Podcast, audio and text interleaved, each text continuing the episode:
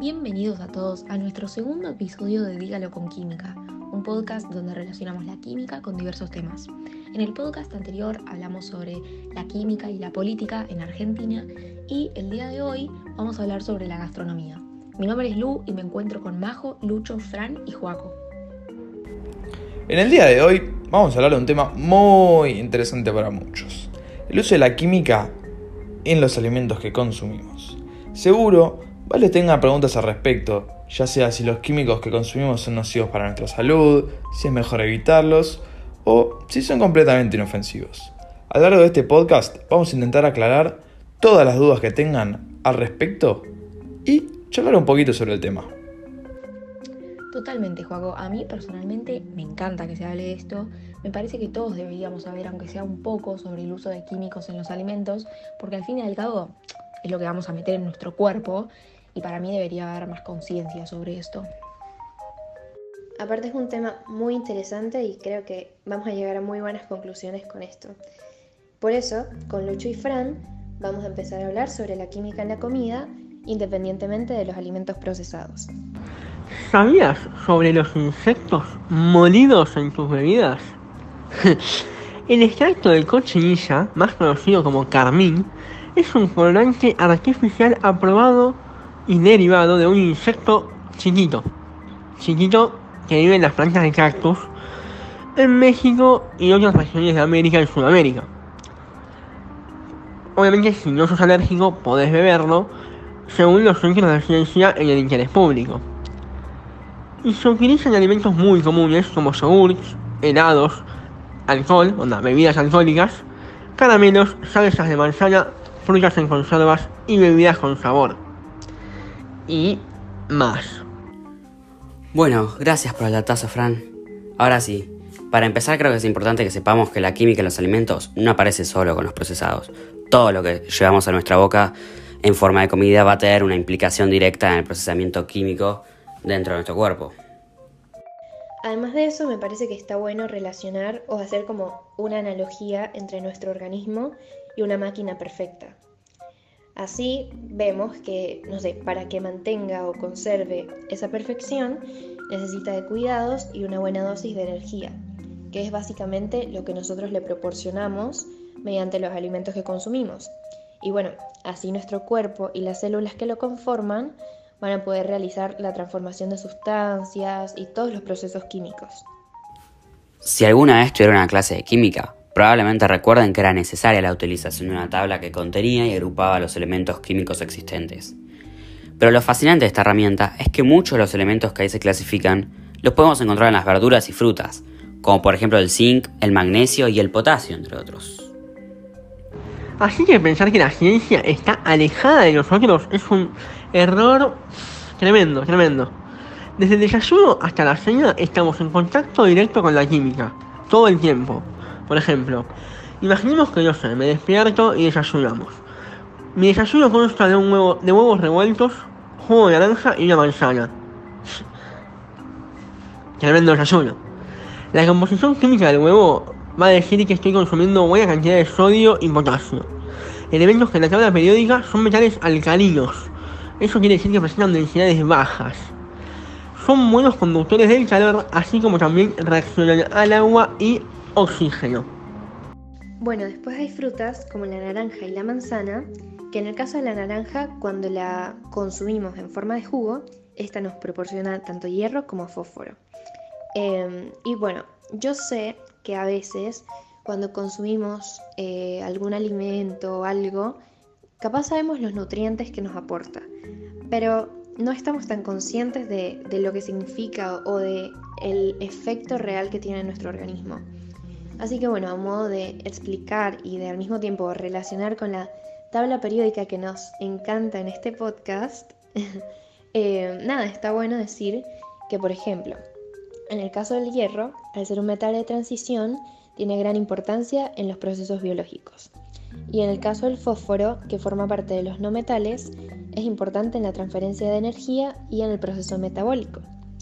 Después, en el caso de la manzana, eh, esta nos proporciona azufre, por ejemplo. Y este azufre es, son como las cantidades moderadas que necesitamos en nuestro organismo. Así que bueno, con esto podemos confirmar un poco más que lo que comemos día a día tiene relación con la química y esto al mismo tiempo es esencial para el buen funcionamiento de nuestro cuerpo en sí. Totalmente. Como podemos observar, los elementos de la tabla periódica no son algo ajeno a nuestra cotidianidad, porque de alguna manera los elementos químicos siempre llegan a nuestro plato de comida. Ahora que sabemos que lo que comemos día a día aporta un buen número de elementos químicos a nuestro organismo, es importante recalcar que es un proceso cíclico, pasa todo el tiempo, y que depende de nuestra buena alimentación y la buena elección de comestibles para que el calcio, carbono, oxígeno y nitrógeno y todos los elementos que necesitamos se aprovechen de la mejor manera. Nada de ir comiendo todo el tiempo Coca-Cola como papas fritas. Por eso, comencemos a hablar sobre los productos químicos que no vienen naturalmente en los alimentos.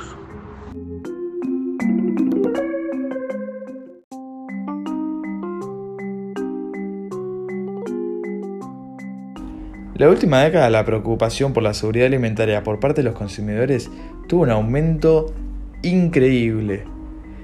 Y esto, gracias a Dios, llevó a una necesidad de transparencia e información sobre la comida que tenemos todos los días enfrente. Sí, esto que dice Joaco es verdad. Em, según un estudio, la confianza de los consumidores en los productos que compra es bastante baja. De hecho, solo el 10% de los encuestados dijo que confiaba plenamente en la calidad de los productos que consumen. Y respecto a quién es el responsable de la seguridad de los alimentos, la gran mayoría piensa que la industria y la distribución son los responsables. Y un poco más de la mitad de los encuestados opina que tanto la industria como la distribución no actúan con la suficiente rapidez a la hora de dar información si hay una crisis alimentaria, por ejemplo. Claro, es por esto que hoy en día nos encontramos ante consumidores altamente críticos y exigentes con la seguridad alimentaria, en especial con la industria y la distribución.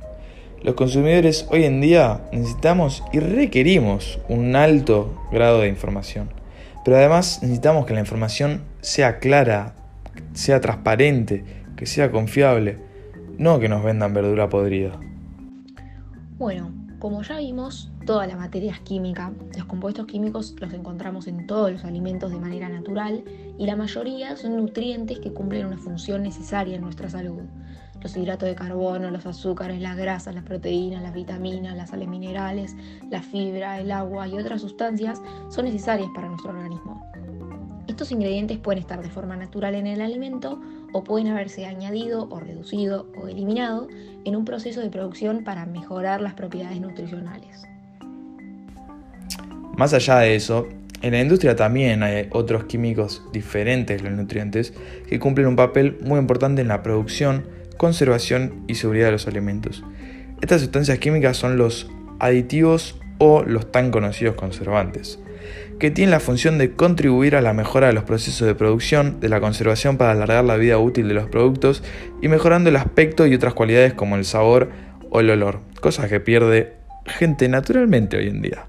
Los aditivos alimentarios son sustancias químicas que pueden ser tanto de origen natural como artificial, y que cuando son añadidas intencionalmente a los alimentos es con el objetivo de realizar alguna función tecnológica. Por ejemplo, el ácido cítrico o el ácido ascórbico son químicos naturalmente presentes en alimentos como el limón y la naranja, pero añadidos intencionadamente en un alimento sirven para conservarlo mejor. Sin embargo, hay casos como el ácido sulfúrico, que no es una sustancia nutricional ni naturalmente presente en los alimentos de forma significativa, pero que sí se puede utilizar en dosis bajas para la conservación de multitud de productos alimentarios. Mm, no sé, la verdad que no me convence mucho lo que nos decís. O sea, entiendo que es necesario por el mundo consumista en el que vivimos hoy en día y que los alimentos son producidos masivamente, pero tan necesarios son los químicos agregados. O sea, no sé, siento que siempre es mejor comer lo más natural y menos procesado posible. Y bueno, Lu, pero ¿qué querés? Vos pensás que si se producen masivamente alimentos para 8 mil millones de personas, se tienen que poder conservar y mantener en al menos un tiempo prolongado. Y para, una pregunta tonta. Eh, el uso de estos aditivos me imagino que está súper, hiper aprobado, ¿no? Sí, obvio, claro que sí. Todas las sustancias químicas que se utilizan están autorizadas para su uso en alimentos y fueron sometidas a alguna especie de evaluación exhaustiva de posibles riesgos para la salud. En Europa, la Autoridad Europea de Seguridad Alimentaria se encarga de hacer estas evaluaciones para determinar qué sustancias se podrían usar y en qué niveles, y después la Comisión Europea decide y regula su uso o su prohibición. Ah, ok, bárbaro. Igualmente, no sé, o sea, las exigencias del mercado siguen siendo cada vez más estrictas en cuanto al uso más limitado de los aditivos. Sé que en algunos lugares, por ejemplo, se está incrementando el uso de unos envases que se llaman envases activos. Están hechos de materiales destinados a alargar un poco más el tiempo de conservación o mejorar el estado de los alimentos envasados. Están diseñados para incorporar deliberadamente sustancias a los alimentos por un proceso que se llama migración positiva o también para que absorban sustancias de los alimentos por un proceso que se llama sorción y permeación positiva. Si los nombres re raros, ya sé. De todos modos, no sé, o sea, en estos procesos siempre hay una migración controlada de aditivos del envase al alimento o de otras sustancias del alimento al envase. Sí, sí, sí, lo conozco. Como siempre, igual. Un ejemplo de este tipo de química por los sistemas de envasado es el caso de la atmósfera protectora. No sé si la escuchaste, Lu que facilita que en el interior del envase haya menos cantidad de gas que, aunque es vital para nosotros, oxida los alimentos y permite el crecimiento de algunos microorganismos que echarían a perder el producto, comprometiendo la seguridad del alimento. Che, volviendo a lo de los conservantes, que estén aprobados y todo, medio que no evita que haya cierta preocupación sobre los ingredientes artificiales que se añaden a los alimentos y sus posibles efectos secundarios. Según un video de TED, los de las charlas, conservantes como el VHA o hidraxianisol butilado, un nombre más difícil no había, podría llegar a ser tóxico si se consume en grandes cantidades.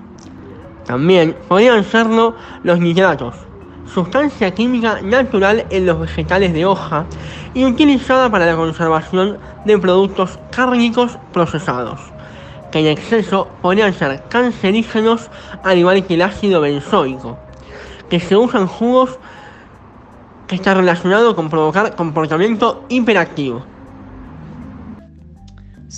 O sea, esas son las cosas que a mí no me cierran mucho.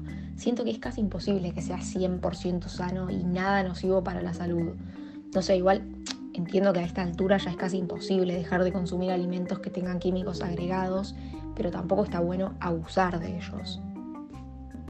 Claro, sí, yo pienso lo mismo. La doctora Nogués, que es la responsable de la unidad de nutrición del Centro Médico Tecnon, dice que los conservantes son necesarios e imprescindibles para poder disponer de alimentos durante mucho tiempo y que podemos estar tranquilos en cuanto a nuestra legislación, porque es lo suficientemente segura para que los conservantes no sean perjudiciales para la salud. Sí, esa mujer también afirma que es necesario que se haga un buen uso de los conservantes, y eso no impide que ciertas personas sensibles puedan presentar ciertas alergias o reacciones a estos, o que se den efectos secundarios si se consumen en grandes cantidades. Bueno, pero las consecuencias de no conservar bien los alimentos son mucho más peligrosas que las de los propios conservantes. Un botulismo puede ser mortal. Bueno, Lucho, te estaría pidiendo que le expliques a la gente lo que significa un botulismo, porque nadie va a entender. Sí, perdón. Es una enfermedad poco frecuente, pero grave, que puede entrar al organismo a través de heridas o por ingerir alimentos mal enlatados o mal conservados. Claro, sí, quizás pueden ser peores las consecuencias de comer cosas mal conservadas.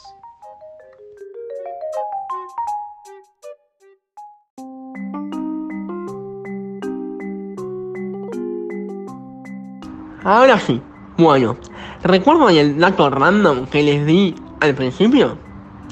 Como ese hay muchos y se sorprenderían y asquearían de escucharlos. De todas maneras, también es importante saberlo para tener más precauciones a la hora de ingerir algo, sobre todo en exceso, sin saber qué consecuencias puede tener. Tal es el caso más conocido de los colorantes como la tartracina, que se vincula con todo, desde hiperactividad en los niños hasta cáncer en los animales de laboratorio. Generalmente estos colorantes se encuentran en dulces, bebidas, alimentos horneados y por supuesto en los cosméticos, casi en todo lo que usamos día a día. Ah, ya entiendo por qué de chiquito era tan hiperactivo. Y sí, sin embargo, me gustaría plantear la siguiente pregunta. ¿Podemos tener una vida 100% libre de químicos? ¿Existe alguna alternativa natural y sana ante todo esto? Porque lo mejor que te puede pasar es que te pongas hiperactivo. Pero, ¿vos qué sabés si te morfás un paquete completo todos los días? ¿Cómo vas a quedar? Mira, tengo entendido que algunos consumidores y empresas están tratando de encontrar alternativas a estos productos químicos mediante el uso de nuevas técnicas de procesamiento, como la congelación rápida del sellado hermético. Igual, obvio que los conservantes siguen teniendo un papel fundamental, ya que pocos alimentos pueden permanecer bien durante mucho tiempo sin ellos. Era lo que hablábamos antes. El tema está en la regulación que tenemos de ese consumo también. Bueno chicos, me parece que con todo lo que estuvimos hablando y la información que dimos podemos llegar a una buena conclusión, ¿no? Sí, sí, me parece que estamos. Bueno, creo que hoy aprendimos bastante. Sobre todo porque la alimentación es y tiene que ser un tema fundamental para nosotros. Es increíble cómo a veces creemos que la química está tan alejada de nuestra realidad y es un pensamiento muy pero muy errado. El aire que respiramos, el agua, los alimentos y nuestro propio cuerpo contienen sustancias químicas. Parece una tontería, pero a veces nos lo olvidamos. Claro, por eso mismo la presencia de sustancias, como podemos decirle, no deseables en los alimentos es prácticamente inevitable. Así como día a día nos exponemos a la contaminación. Lo importante es estar realmente conscientes del tema y empezar a cultivar interés para desarrollar y mejorar estrategias para proteger la salud pública, es decir, la salud de todos, de todos nosotros. También fíjate que es importante saber buscar la información. Como mencionamos antes, los químicos agregados pueden ser tanto nutrientes como elementos tóxicos, pasando por sustancias que pueden ayudar a la conservación del alimento. Por eso debemos saber diferenciarlos. Además, muchas veces te encontrás con mitos sobre estos temas y en muchas cosas están errados. Entonces podemos decir que en la alimentación, como en otros ámbitos de la vida y la materia, todo es química. Y eso no es ni positivo ni negativo. Lo realmente importante es conocer qué sustancias son ajenas a los alimentos y potencialmente perjudiciales para la salud y así poder evitarlas todo lo posible, tanto las empresas como los consumidores. También debemos hacer dos cosas, y me parece que la segunda es consecuencia de la primera. La primera es perderle el miedo a la química. Y la segunda es fomentar la indagación. Eh, no sé, perderle el miedo a la química significa poder indagar, poder entrar al mundo de lo que no es conocido para nosotros, pero sin embargo es fundamental saberlo. Y bueno, esos serían mis consejos. Como cuando éramos chiquitos, ¿no? Que todo nos interesaba, queríamos preguntar por todo, bueno, así. Creo que eso es algo que jamás en la vida se debe perder. Y bueno, nada, encontré una frase que va a ser muy, muy cursi, pero vale la pena decirla. Así que bueno, ahí voy. Los elementos de la tabla periódica están presentes en nuestro cuerpo. Y podemos decir que cada uno de nosotros somos un pedacito del universo, una serie de elementos combinados maravillosamente. Bueno, hoy terminamos así, medio poéticos y con muchas ganas de volver en el próximo capítulo. Esperamos que les haya gustado y nos vemos en el próximo episodio de Dígalo con Química. Bueno, hoy terminamos así, medio poéticos y con muchas ganas de volver en el próximo capítulo. Esperamos que les haya gustado y nos vemos en el próximo episodio de Dígalo con Química.